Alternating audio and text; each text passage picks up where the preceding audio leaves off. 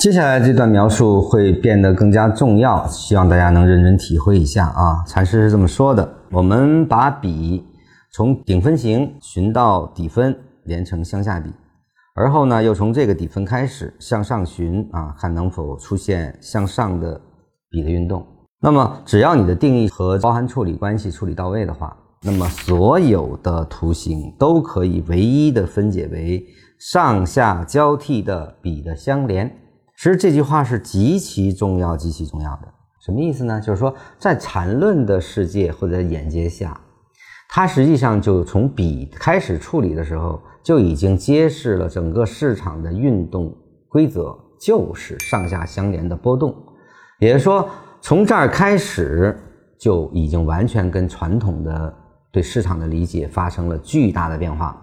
我们传统中理解是什么？市场是由上升、横盘。下降这三个基本的运动相连的，对吧？一个上结束，那它就会接横盘或下跌；一个横盘结束就会接上涨或下跌，这三个是套嵌的，是吧？那么一个下结束就会接横盘或者向上。以前对市场解读是这样理解的，但是在缠论中就不是了，在缠论中是把它唯一分解成只有上下相连的比的连接，或者说我们从这个地方开始。笔是上下相连的，那么线段也是上下相连。那么上下相连线段形成的走势，走势和走势依然是上下相连。中枢只是上下相连中的组件。所以说，上下相连，把市场只是上下上下上下不断的相连，这个就是缠论唯一对市场的解读的视角。换句话说。所有的市场无非就是现在处于上的延续中，还是上的转折中。那么上结束就意味着下，那么下结束就意味着上，没有中间过渡态。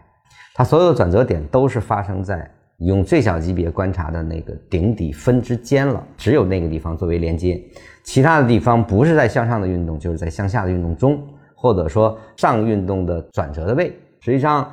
从这儿开始，你要对市场的观察就会非常清晰的一个建设，就是说，我们对市场的理解或者对走势运动的理解，实际上那就只剩下两件事儿，比如它现在处于是在下的运动中还是上的运动中，那么这个上的运动是否出现了衰竭，是否出现了明显的转折信号，就是它是延续还是转折，只有上的延续和转折和下的延续和转折，只有这四种状态。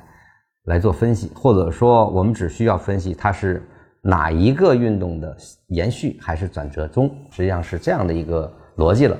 那你的角度就变得更加尖锐，那么你的交易处理也就变得更加直指本质了。